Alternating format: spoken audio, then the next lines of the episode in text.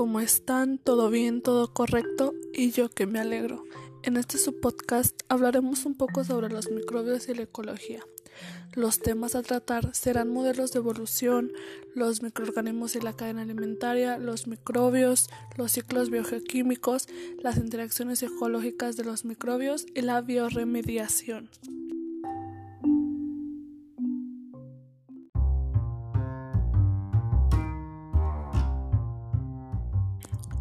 Una de las razones por las cuales los microbios son tan importantes tiene que ver con la relación que estos mantienen con la ecología. Los microbios fueron los primeros seres vivos responsables de incrementar la cantidad de oxígeno en la atmósfera, situando que generó un cambio drástico para la vida. Asimismo, ayudan a regular la cadena alimentaria y a eliminar los compuestos tóxicos de algunos ambientes y cuando se encuentran en asociaciones con otros seres vivos, intervienen y regulan muchos procesos biológicos y geológicos esenciales.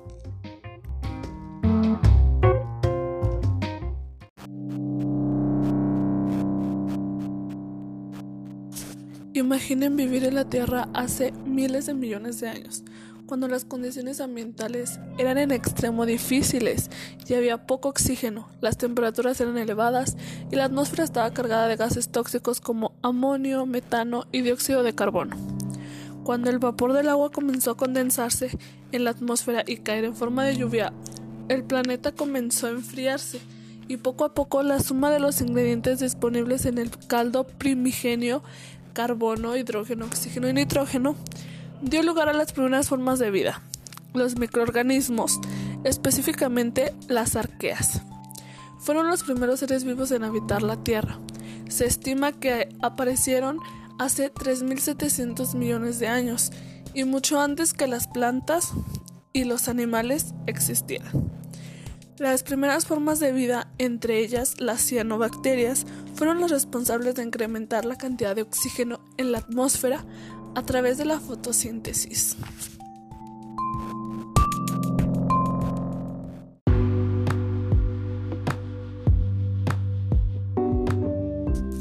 Todos los organismos se encuentran agrupados en los llamados niveles tróficos. Referente a la nutrición, es una interacción que se relaciona con el flujo de energía, los nutrientes y el papel que desempeña cada uno de los organismos.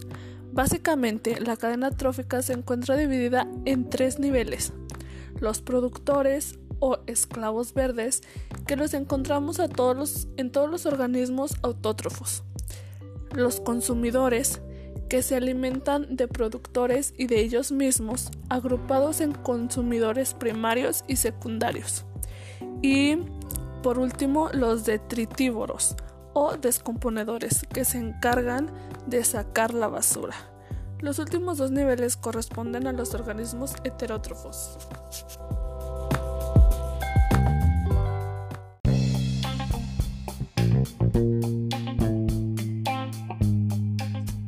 El término bioremediación hace referencia al uso de sistemas biológicos vivos para restaurar un medio ambiente, hábitat o sustrato a su condición original en otras palabras, eliminar o neutralizar los componentes del suelo o el agua, ya que representan un factor de riesgo constante para la salud de los ecosistemas y los organismos que habitan en estos. En la mayoría de los casos, la bioremediación es la única alternativa por la cual las características del sistema donde el uso de maquinaria o de químicos implicaría una mayor perturbación ambiental y costos más elevados. Además de ser un remedio natural, la remediación es económicamente rentable.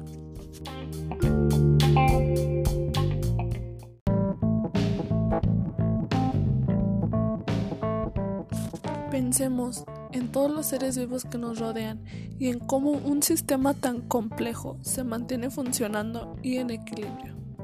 Gran parte de este balance se debe a los ciclos biogequímicos, los cuales implican el flujo de energía, nutrientes y los elementos que ayudan a regular los ecosistemas. Como definición, el concepto de ciclo biogequímico se refiere a las rutas a través de las cuales un elemento, como el carbono o el nitrógeno, circula y es reciclado por los factores bióticos y abióticos en un ecosistema. Los microbios desempeñan un papel fundamental en la regulación de diversos ciclos bioquímicos.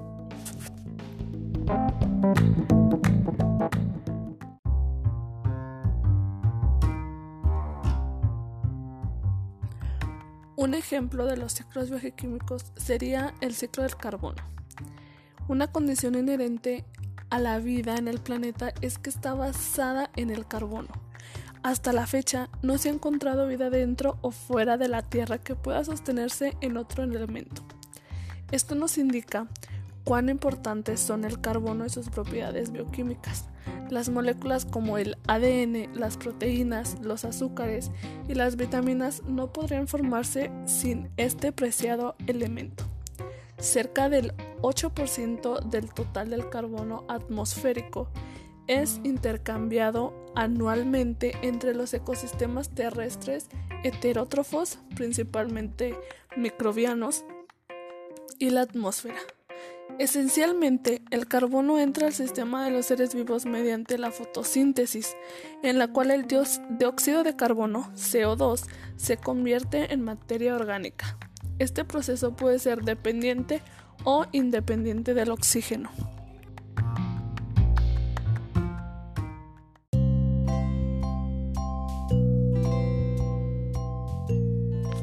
Aunque en muchas ocasiones los términos nicho y hábitat se utilizan indispensablemente para hacer referencia al medio donde habitan los microbios, es importante distinguir que no implican lo mismo. Nicho ecológico se refiere a todas las interacciones relacionadas con la conducta y las respuestas de un organismo o población hacia factores como el pH y la temperatura, la disponibilidad de nutrientes, las interacciones ecológicas, competencia, depredación, simbiosis, etc. y la contribución específica en desechos u otros productos hacia el hábitat.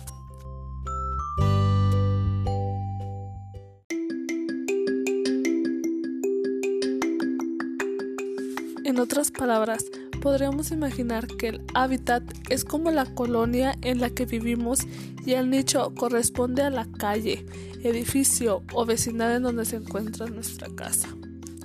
Hablar de los nichos ecológicos de los microbios es un poco más complejo, puesto que cualquier superficie, incluso invisible al ojo humano, es potencialmente el hogar de una amplia diversidad y abundancia de estos. Una sola partícula de suelo podría estar compuesta de numerosos microambientes potenciales donde pueden habitar las, las bacterias.